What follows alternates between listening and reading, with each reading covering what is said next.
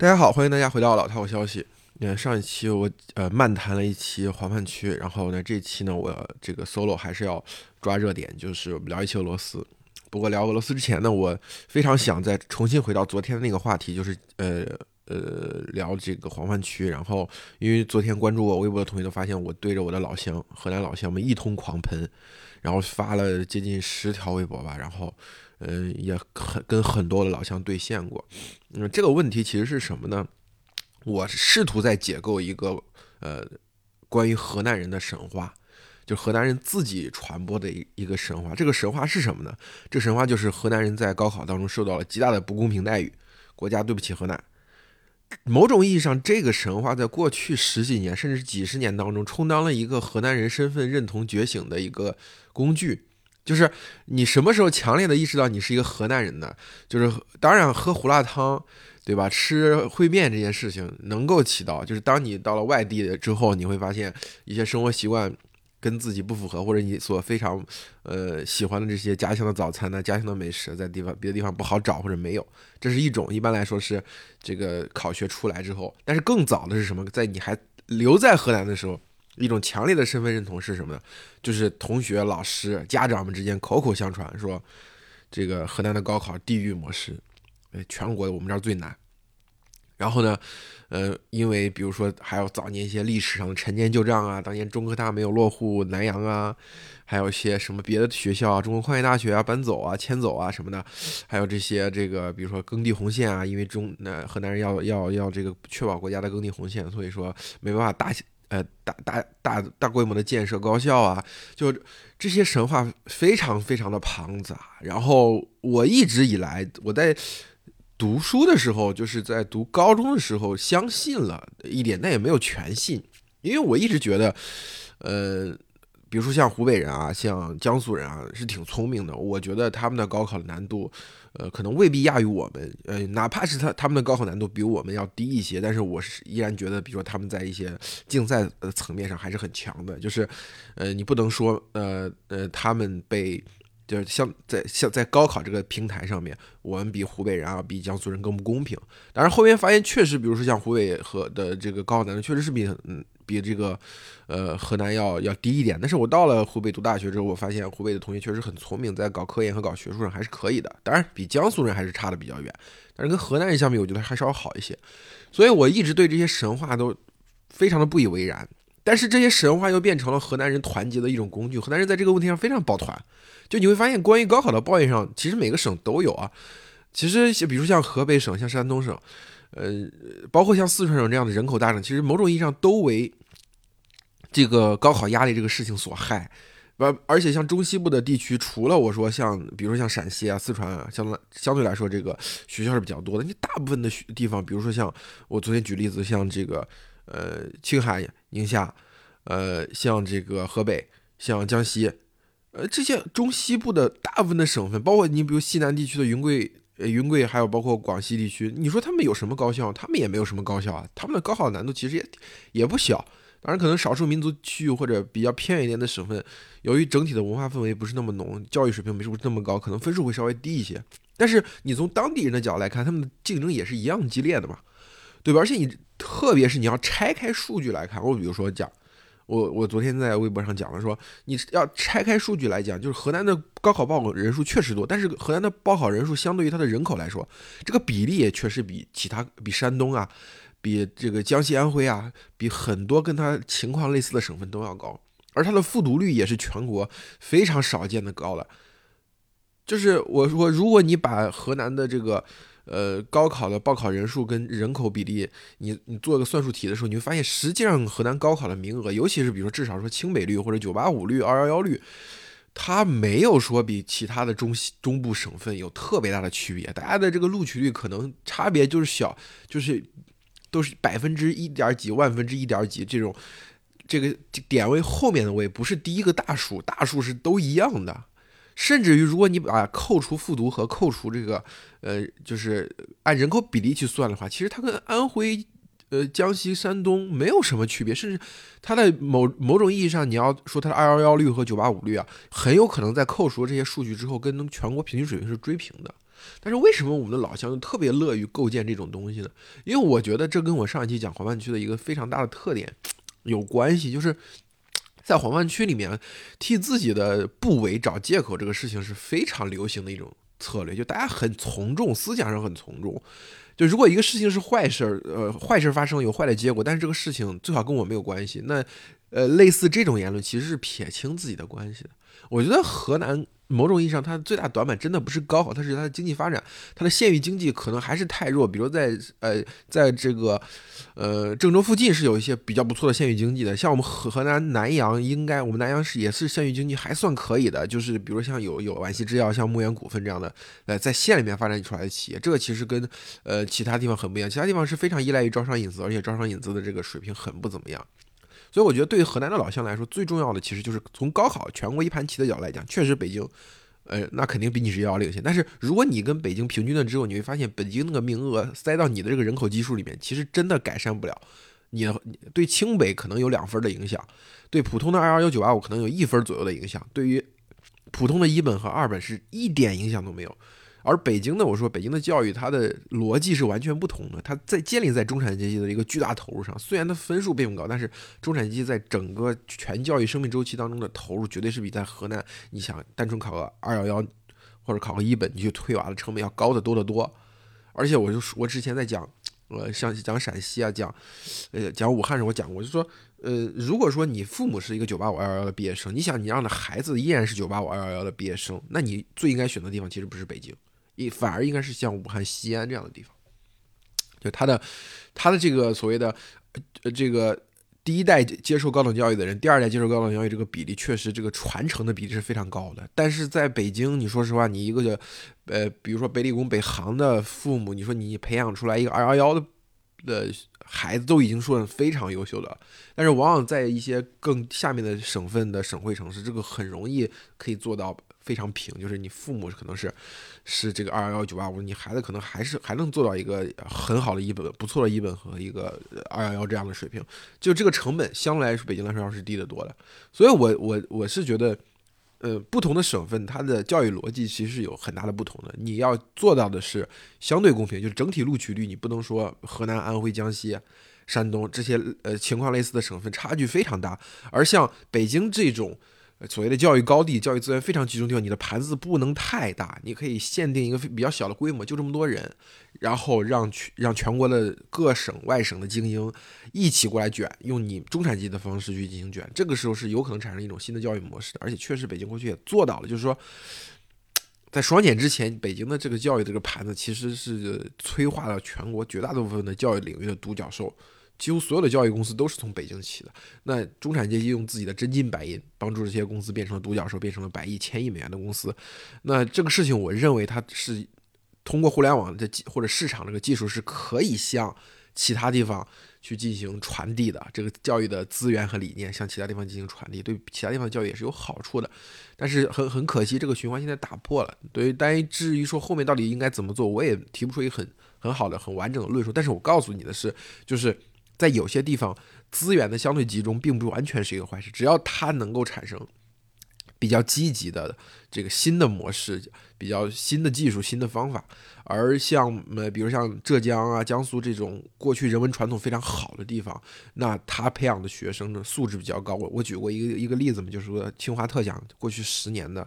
这个省级比例，你仔细去看，我就不说院士了，院士那那江苏跟浙江更是碾压一样的存在。我只说就说。能够反映近几年高考，呃，这个高考选拔出来学生质量水平的，比如说就是清华特奖，过去十年清华特奖的省级比例，江苏还是毫无疑问的第一，然后浙江，嗯，跟河南差不多，会有时候比大概根据不同年份的统统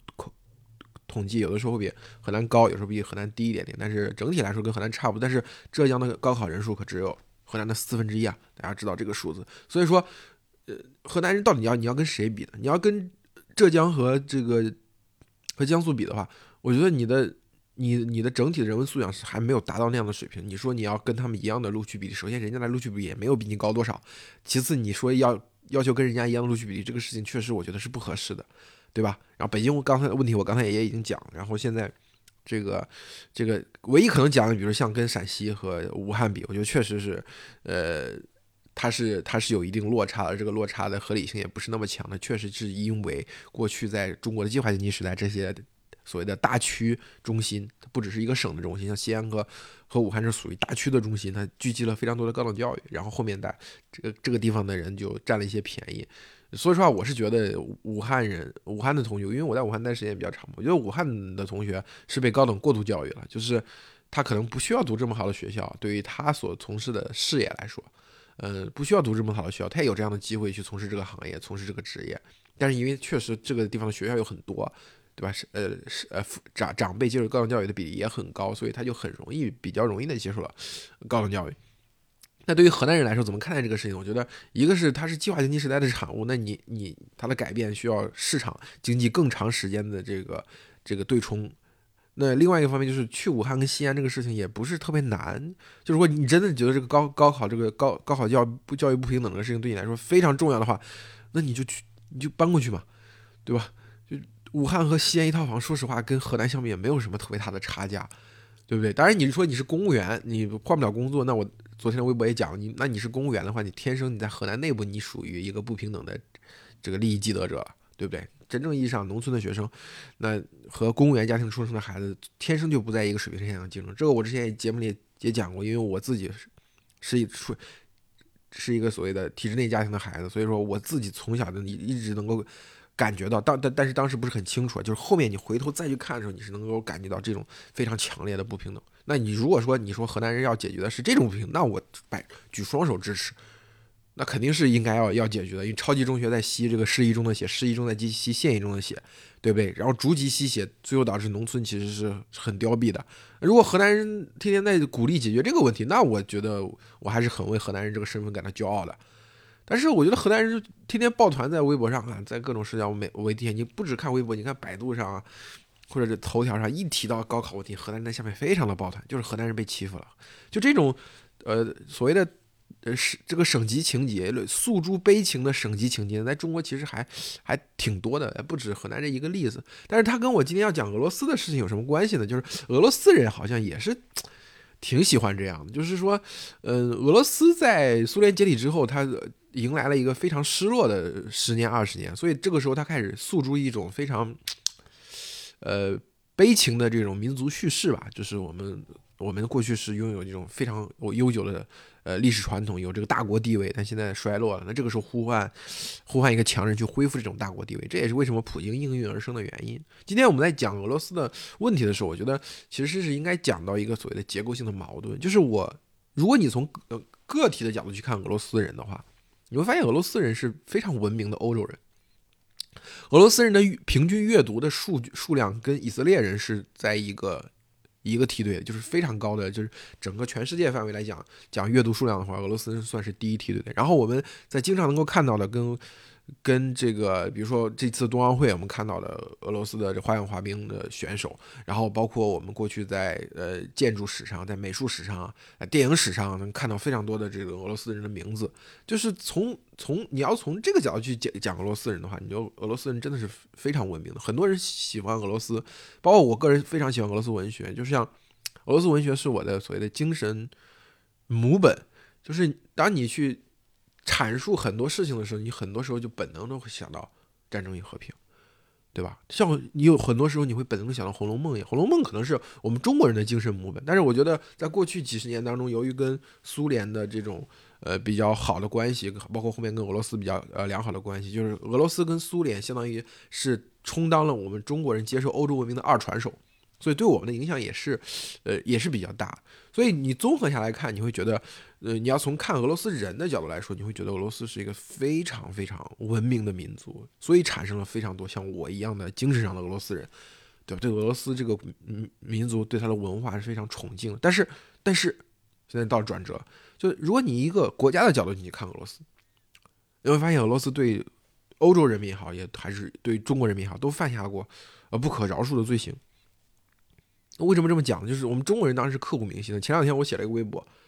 我说我我我说了，举个例子，我说今天如果中国跟俄罗斯的位置是交换一下，如果是如果是中国呃处在一个非常危险的境地，被迫跟西方有了冲突，那俄罗斯会干什么？在历史上，俄罗斯每次当中国跟西方列强进行冲突，俄罗斯都是充当了一个出面调停式的人物，然后，然后就拿到大量的好处。东北的大量的领土被切掉，其实都是在那个时间段，清政府那个时间段，由于几次和西方和其他国家的交战，然后俄罗斯充当调停人，然后都拿走的，包括中东路铁路。我当时还举的例子说，朝鲜战争，一方面我们把朝鲜战争称为我们中国的立国之战，一方面是说，呃，它使我们抵御了。美帝国主义的这个禁闭，但你又要深层次想一点，你看一些当时的史料，当然沈志华的书是最值得推荐的。从史料的角度来讲啊，是最值得推荐。你会知道，当时如果朝鲜战争不是志愿军用钢铁意志去打赢了，把这个战线稳定在三八线，如果是被美国压缩到鸭绿江附近，那结果是非常的难以预料。就像呃。中东路铁路，像这个呃苏联的驻军啊、港口啊这些东西能不能要回来，都非常成疑问。而这些驻军啊、港口啊、铁路啊，如果没有收回，后面再想七十年代中美，呃尼克松访华，今年是尼克松访华五十周年，呃前一段时间我们也纪念。如果大家想，苏联当时在中国有驻军、有港口、有铁路的话，那他会不会像？当年对待匈牙利、对待捷克那样去对待中国呢？就是还有没有可能？我们还有没有可能有外交的自主权，能够说在一九七二年那个时间段跟美国打敞向美国敞开国门？这时候其实是这个尼克松访华的这个事情，史学界公认的嘛，是冷战当中最具决定性的一个历史瞬间。因为中国跟美国的亲接接近，导致苏联开始陷入到这个两线竞争的这样的一个不利的局面。那我我我我我写这条微博其实不是为了挑拨中俄关系，我们要站在一个非常冷静的角度去想，就是在大陆上面，俄罗斯是一个非常具有侵略性的这样的一个一个帝国。那他在过去无论是向亚洲还是向欧洲方向，都进行过非常多的战争，非常多的战争行为。那今天普京在向乌克兰派兵的时候，他慷慨陈词啊，我说过。俄罗斯不是没有对中国做过好事，俄罗斯对中国做过好事，尤其就是苏联时期。我说有两个时期，一个是在列宁、托洛茨基、布哈林等老一辈布尔什维克的领导之下，呃，由于为了为了苏联这个国际环境，向我们东方这些民族解放国家，尤其是像中国，提供了革命的本钱，对吧？替我们呃传播了思想，输入了一些资金，输入了组织能力，对吧？让中国的革命焕然一新，这是我们中国人民要感谢苏联、感谢俄罗斯人民的。第二个就是在朝鲜战争结束之后，那斯大林去世之后，对，然后，呃，以赫鲁晓夫为首的这个苏联的新一代的技术官僚和政治人物，他们其实是在斯大林的反复清洗之下，最后留下来的一批人。他们比较真诚而笨拙的信仰共产主义，信仰这个全世界无产者要联合起来，所以他们在一五计划向中国输出输出这些工业能力，也是中国自己在确实是朝鲜战争中争气了，让。苏联觉得应该扶中国一把，去跟美国进行抗争、进行抗衡。那，呃，毫无保留的向我们提供这些东西，甚至包括原子弹的早期的技术跟图纸。那这我们也是要感谢苏联人民的。所以这两次感谢苏联人民，建立在什么条件下呢？建立建立在苏联人民和苏联政府当时是非常坚定的相信共产主义、相信国际主义的。问题是，今天当普京向俄罗斯派兵的时候，他讲的不是这个，他公开批评了列宁。他想要做的就是恢复过去帝国时代的沙俄时代的俄俄罗斯的骄傲和风采。而他的所谓的他的国师之一，对我们前两天我也转发了这个微博，就是杜金，他的这个理论完全建立在所谓的俄罗斯的大小的俄罗斯民族要统一起来。所以这样的一个建立在这样一种思想上的俄罗斯的。国家意识和他的民族意识对于中国人来说到底是好事吗？对吧？我当然知道，很多人说现在中俄是唇亡齿寒的关系。我我很怀疑这一点的原因在于，我认为所谓的真正的大三角不是中俄美，而是中欧美。就是俄罗哪怕俄罗斯强，它也是要跟欧洲整合的。主要是如果俄罗斯强一点的话，它可以跟德国组成一个轴心。那如果俄罗斯衰落的太厉害了，那可能就变成一个相对边缘的国家。但是整个欧洲的一体化或者欧洲的崛起，我认为是需要中国拉一把的，因为它确实受到了美国的一定的限制。其实这次俄罗斯对乌克兰乌克兰呢，我认为最大的受益者可能还是美国，对欧洲其实是深受其害的。所以我觉得认为欧洲的政治人物应该是明白这一点，但是由于政治规则的限制和本身欧洲的这种散装的局面，所以导致他没办法以我们中国人所期待的那种方式强硬起来。它更多的可能要用欧洲人延续几千年的的智慧，就是这种在动态平衡中寻找突破，呃，用这种方式去实现一种实现一种团结吧。所以俄罗斯的，所以最后他他以这种排斥俄罗斯方式实现团结，我认为它也是一种团结，也会提升欧洲在整个世界政治版图当中的地位。所以我们中国来说，最重要的还是要，呃，把中欧美这个三角玩好，而不是中俄美这个三角。俄罗斯无论强大跟是衰落，它可能都目前会比较依赖中国，这个关系我认为不会出现特别大的变动，因为你就是我就想，哪怕俄罗斯在这次战争当中失败了，他要他的战线、他的战略要收缩，那他能不依赖中国吗？对不对？那如果这次他他胜了，能够实现在乌克兰占领一大块地方，扶植一个自己的政府，甚至于说把乌克兰整个吞下，那他能不依赖中国吗？我觉得这个两点，呃，相较起来，我觉得，呃，相比于中俄美的这个三角，因为中欧美这个三角可能是未来几十年更具决定性的。这次在这次战争当中，俄罗斯的衰的衰落或者虚弱也是一览无余的，无论是战争打的这个打的这种方式，还是他的后勤补给。呃，包括在战争当中，俄罗斯军人所展现出来的某种意义上精神面貌，我认为都能代表所谓俄罗斯的特殊性在消失。他他的命运应该是要更进一步去融入欧洲的。为什么这么讲？这个其实跟我前面讲，呃，俄罗斯人的文明的那一面也是有联系的。就是你发你会发现，这一次在中国的社交互联网上对俄罗斯的支持的声音是远大于俄罗斯人自己的。俄罗斯无非是无论是后方的互联网上所呈现出来的那种声音，它是有一些批评或者有一些质疑的。然后在前方呢，俄罗斯的士兵其实士气也不是很高涨，你会发现有非常多的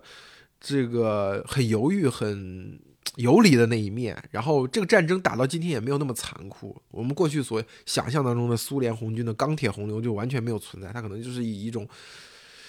穿插和敌后穿插包围，然后呃城市呃据点争夺的这种方式在进行的，所以说它的烈度也不是很高，死亡人数也并不是很高，而且俄罗斯军人在前线表现出来的人道主义，我也是很敬佩的，它它也体现出来我我前面说的俄罗斯人的文明程度，那那这其实是就是这个俄罗斯人文明程度跟跟我说的呃俄罗斯的这个民族作为一个整体的帝国性侵略性之间，它这个矛盾其实。就是一种所谓的我认为的公共叙事的一种扭曲，就是一方面俄罗斯人是能够接受欧洲是代表人类的文明的更高的一个一个程度的，但是在这个欧洲所安排的这个这个世界的版图，或者是欧洲本身的这个版图中，俄罗斯的位置一直很尴尬，就是他没办法获得一个非常中心的位置，就是永远的欧洲的中心位置是留给西欧的，而俄罗斯是在这个最远方的边缘的一个角落。那俄罗斯人在这样的一种做个体在对欧洲文明的不断追求当中，他就会产生一个对他自己民族地位的一种失落。那当失落到一定程度的时候，他就开始反过来去追求自己的民族地位。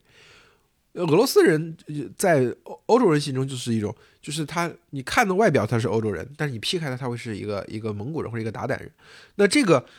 这个谚语其实是就是代表一种呃欧洲人对俄罗斯人当以一个民以民族为单位的。面对俄罗斯的时候，他那种那种恐惧心理，所以你要从历史上去剖析它原因的话，确实，我觉得可以往两个方向去追溯。一个方向就是说，呃，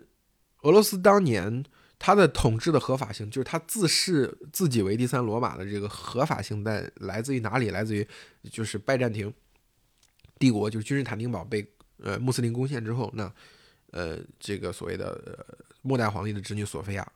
那嫁给了。俄罗斯的最高统治者，然后从此他获得了沙皇沙皇的这个称号，对不对？所以从这个关系当中，你就你就能够看到，他其实是一个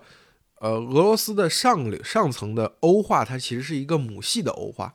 就是是是一个女性所带来的带来的欧洲文明，但是父系的这一支呢，它是它仍然是俄罗斯本土的，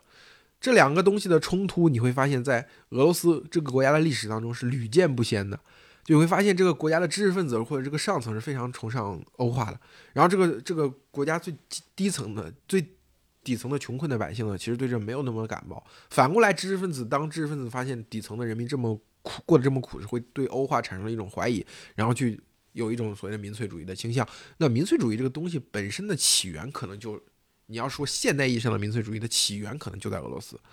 就所以俄罗斯是民粹主义的发源地。那这个这个矛盾之中，大家就能看出来，它其实是一个非常源远流长的东西。从另外一个角度来讲，就是我说的蒙古人对于呃俄罗斯现代俄罗斯形成的这个巨大作用，就是蒙古人对于我们中国的统治就一百年吧。呃，元朝就一百年时间，它其实很快就过去了。但是对俄罗斯的统治好像长达两百四十多年吧，就是它其实是个比较类似于中国一个完整的封建王朝的时间。在俄蒙古人西征之前是没有俄罗斯这个民族的，或者说有俄罗斯人，就是斯拉夫人，有斯拉夫人，但是没有俄罗斯这一个呃国家。那当蒙古人在俄罗斯进行了长期的统治之后，他以一种暴力的和恐惧的方式进行统治，他用用了类似于中国早期的朝贡体系，但是他他更不像是中国那种呃中原王朝的那种朝贡体系，他更多的像是，呃像是这个呃北方游牧民族的那种松散的这种联盟体系，但是他的统治的方式确实是比较暴力和野蛮的。那但是这种暴力跟野蛮，在蒙古人统治时期的这个漫长的有效性，让他证明了这么干是可以的。所以后面继承了蒙古人衣钵，统一了蒙古人留下的这块地方的这个沙皇俄国呢，他就某种意义上在沿袭了蒙古人的这种统治方式。所以你会看到，就是我说的这个矛盾就这么形成了。当俄罗斯人作为一个个体，他出现在欧洲的时候，他会表现的比欧洲人更像欧洲人，因为他更熟悉欧洲人所过去所发明的那些古典的文艺，对吧？他愿意讲法语，他要愿意弹钢琴，对吧？他。无论是托尔斯泰这样的文豪，还是像柴可夫斯基这样的音音乐音乐巨匠，他都是一种学习了欧洲，然后又超乎欧洲之上的这样的一种姿态。所以，就是你当他放到一个欧洲人堆里的时候，你会发现他比欧洲人更像欧洲人。而且，在这次呃呃俄乌冲突之后的，你会发现在在在欧洲的俄国人，你比如说阿布，切尔西的老板。他表现出来一一种非常让人同情的姿态，就是我切尔西这个俱乐部，我为了他，我放弃我的债，我也放弃我的控制权，希望把它回归给给球迷，希望把它回归英国足球，我自己可以离开，没有关系的。就这种事情非常的贵族化，非常的高贵。还有很多，比如说一些俄罗斯籍的指挥家、音乐家，对吧？他被迫离开他的岗位的时候，他他内心里面对普京的支持到底有多少？我是很怀疑的。但是。你让他背叛自己的民族出身，直言不讳地批评自己的祖国，他可能也觉得自己的祖国的安全受到了北约的威胁，对吧？普京这么反应，他有他自己的道理，所以他不愿意这样批评自己的祖国，那他可能就要被迫放弃自己的工作。我认为这个方式其实还是非常贵族，还是非常非常在精神上层面上是非常高贵的。这也是我觉得我我说俄罗斯人他的一个精神上的支柱就是十二月党人精神，就是普希金的那些诗歌。那个是就是一种俄罗斯的上层欧化的上层，他某种意义上，他对于自己精神的一种呈现，就是非常高贵的。十二月党人就是眼皮子底下看着自己反对的沙皇，反对沙皇的政策，然后沙皇从从自己面前走过去的时候，他不会把沙皇扣押的，因为他觉得我跟沙皇之间的关系还是君臣关系啊。这种行为就是特别的宋襄公跟堂吉诃德的这种行为，是中国人是不是无法理解的。就中国人是经过了上千年之后是非常实用主义的。就是怎么讲？就像我们之前有一个外交部发言人，呃，就在批评批评批评别人是是这个堂吉诃德的时候，其实在这个事情在中国和外国的舆论场呢，呃，反响是完全不一样。因为外国人觉得堂吉诃德是一个正面人物啊，就是他为了自己过去要即将逝去的那个世界，即将被过时的那个道德，但是他还是要捍卫自己的这个道德，捍卫自己的这这种行呃行为方式的。但中国人看来，堂吉诃德就是一个。是是一个被嘲，完全不是被嘲讽的负面人物，是个傻子，对吧？宋襄公在我们这儿也是啊。宋襄公就是打仗的时候，对吧？你你渡河的时候我不打你，没站稳脚跟的时候我不打你，我一定要让你站稳脚跟，我们对仗，我们的呃战争是非常公平的时候才打你。那这种行为就受到了呃我们中国人的一致嘲笑，但是他就拥他们这种行为就拥有某种贵族的内核，这就是为什么就是俄罗斯的你会发现他。每一次他的出现大的这种变动的时候，都是贵族被淘汰，对吧？民粹主义呃成胜胜利，但是俄罗斯人又从精神上很坚持，就是俄罗斯那些文学著作当中，又不断在弘扬这种精神，然后所以导致一批一批新生的俄罗斯人又又拥有这样的一种精神内核，这就很奇怪，就是他的文艺和他的现实是冲突的嘛。就是他的现实是，就比如说在每一次我我跟他讲，无论是革命也好，还是说俄罗斯的战争也好，呃，内部的、外部的这种斗争当中，你会发现都是高贵的人被淘汰掉了。高贵的俄罗斯人就像普希金一样，就很容易出问题，就是很容易死掉。你看的《战争与和平》也是这种感觉，对吧？你看这个苏联的历史，你会你会也是这种感觉，就是那些高贵的灵魂斗不过那个那个肮脏龌龊的人，那个肮脏龌龊的人总是很容易上位的。但是你会发现。生的一茬一茬的俄罗斯人，还会去坚持这种非常，就是我说的非常精神上非常高贵的这样这样这种行为，就哪怕只是说我说的所谓的贵族这个层面、知识分子这个层面，而不是说民粹主义这个层面。但是你会发现这个呃这个模式非常的牢固。我觉得这从这一点上来说，我也真的是非常理解俄罗斯人，非常同情俄罗斯人，也非常喜呃佩服俄罗斯人。我觉得我们中国过去的文化当中最好的一面也是这样的。就是就是虽九九死而犹未悔，但是我们中国的这种文化可能到明清的阶段确实就被破坏的是有点是有点厉害的。但是你会看，你看的呃唐宋之前的应该呃也是这样的一种一种状态会比较多，尤其是唐之前啊，宋就有点有点往下。这个也跟我之前讲的所谓的中国呃中央集权的这个不断的做强大和中央集权的对手盘不断的衰落有关系。但这个我就不展开讲。所以我在这里面讲了这么多，其实就是指出这样的一个一个结构性的矛盾。那这个结构性的矛盾就是让我们如此的热爱俄罗斯的文化，如此的同情俄罗斯人，但是又对俄罗斯这个民族、这个国家又有一种忌惮、有一种惧怕的一种感觉。其实中国人是这种感觉，我觉得美国人和这个这个欧洲人当中的很多人也是有这种感觉的，对吧？就像这个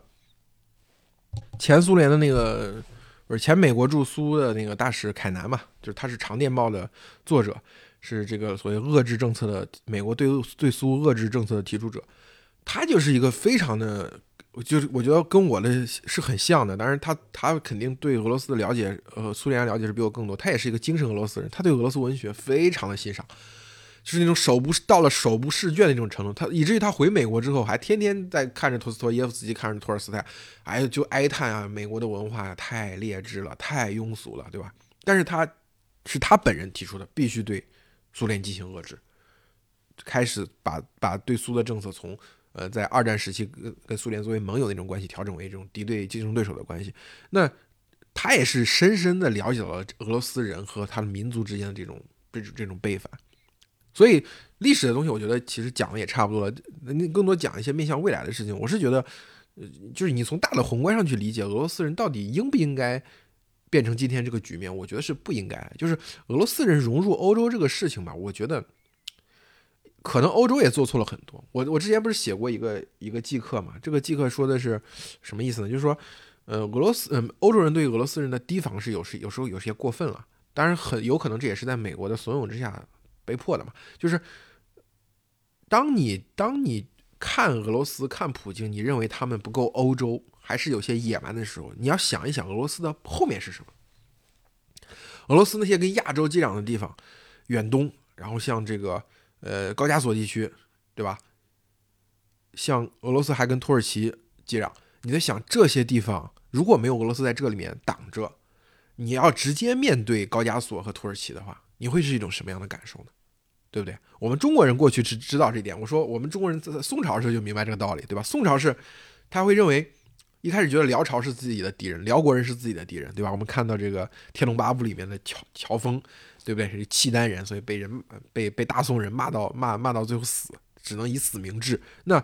这是一这是一一你的敌人。但是等到辽朝衰落的时候，金人崛起的时候，那个时候宋朝还跟金宋金结成了宋金联盟，一起打辽朝。嗯，然后宋朝去打这个燕京的时候打不下来，然后让金就让金重新打下来，金打下来这就不还给你了嘛？那我打下来我凭什么还给你呢？然后最后宋朝宋金决裂，然后有了靖康之耻。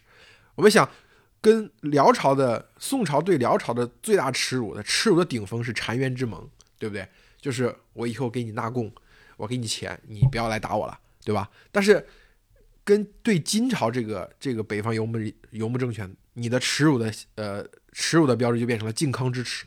对吧？皇帝、工人、首都的很多首都被攻破，皇帝和他的工人和他的这个和他的这个这个后宫一起被掳到了北方，中间中间历经了磨难。这个时候，我特别推荐大家去看的这个，就是看的这个，就是呃宋徽宗那本书，就是天呃天下一人，呃是一本美国的汉学家写的这样一个著作，我觉得写的非常好。他给大家非常深刻的描述出来那种当文明被野蛮攻破的时候，这个这是一种何等让人沮丧、绝望的这种这种这种场面。大大宋的百姓在没有金人来之前，会觉得，对吧？呃，大宋太腐败了，对吧？抱怨。哎，等等到金兵兵临城下的时候，大宋的百姓都把钱拿出来，希望把这个皇帝赎回来，对吧？这这种这种这种状态其实还蛮像，我觉得就是。大家要知道，从民族的角度来讲，一个是我刚才说那个，就是当一个野蛮被被另外一个野蛮取代的时候，你才会知道真正的野蛮是什么，对吧？金朝过了之后，宋金之间这个对峙了那么多年，到后面等蒙古人来的时候，你知道蒙古人的野蛮就是，那你的耻辱就靖康之耻都不算耻辱，你的你的你的靖你的耻辱就变成了崖山之变，就是抱着小皇帝跳下崖山了，你就你就就把你完全消灭了，所以。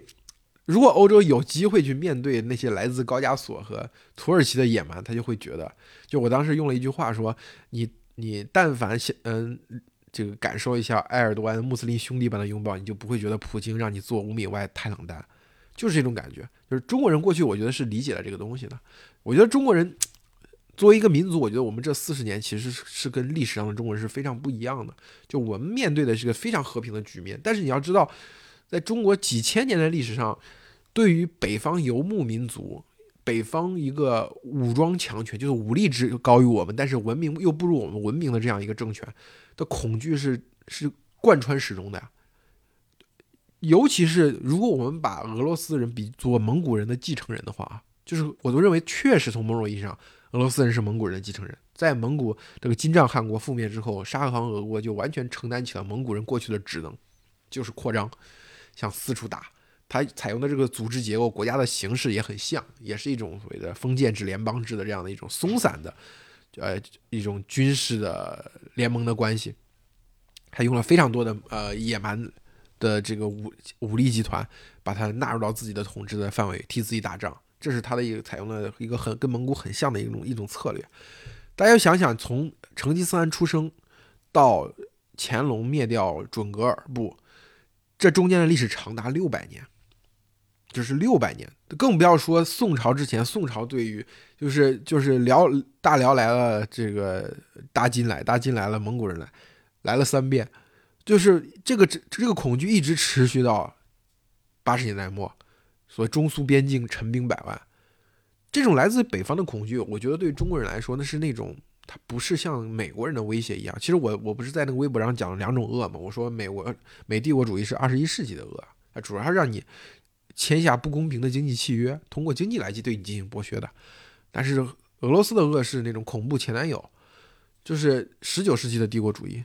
只要你跟我好过一天，你就永远是我的人，随时可以拉你回来上床。如果你不答应，就红刀子就白刀子进红刀子出来，下辈子你还是我的人。就是这种。形式的十九世纪之前的帝国主义，中国人过去是深受其害的，所以我现在其实真的不建议大家过分的和俄罗斯的这个作为整体的俄罗斯这个国家和民族进行共情，但是我很赞成的是大家和俄罗斯人共情，我觉得俄罗斯人还是真的很值得我们学习跟敬佩的，至少在这次战争当中，无论从前线到后方，哪怕是普京个人啊，我觉得他个人体现出那种一直以来对融入欧洲的那种。哦，融入文明那种求之不得，然后最后到最后翻脸，就是这个过程非常的俄罗斯，是一个非常典型的俄罗斯人的困境，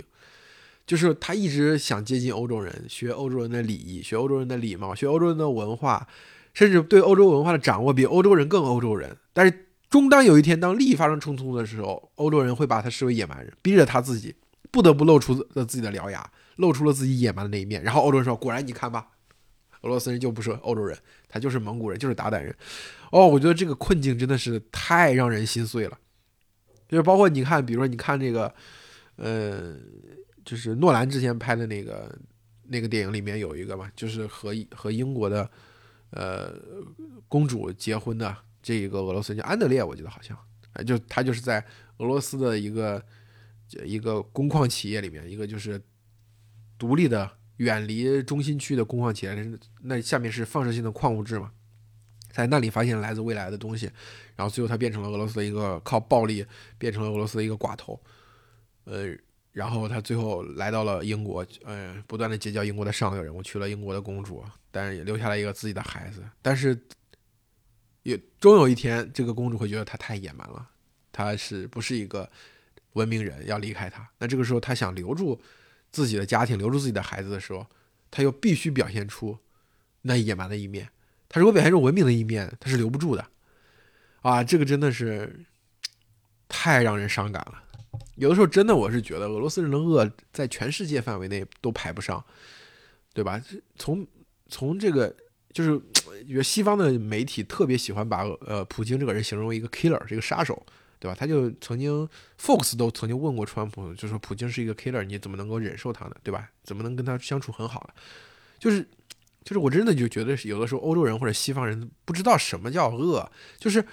普京是个 killer 这个事情，我也没有什么意见。就是他确实用了一些类似于克格勃的方式杀害了一些人，但你是要知道啊，就是让你一个 killer 他敞开杀，他能杀多少人呢？就俄罗斯人的恶，哪怕恶到了一个很极端的境地啊，就是。不是高加索那种恶啊，不是来自于这个高加索的某一个某一个强人那种恶，就是俄罗斯人所谓的彼得堡人，像普京一样的彼得堡人，他的恶无非就是像黑帮一样，gangster 那种恶，就是我我恨谁我就杀掉谁。那这你要让他敞开杀，一个杀一个杀，他能杀多少人呢？对吧？人家真正的恶，比如像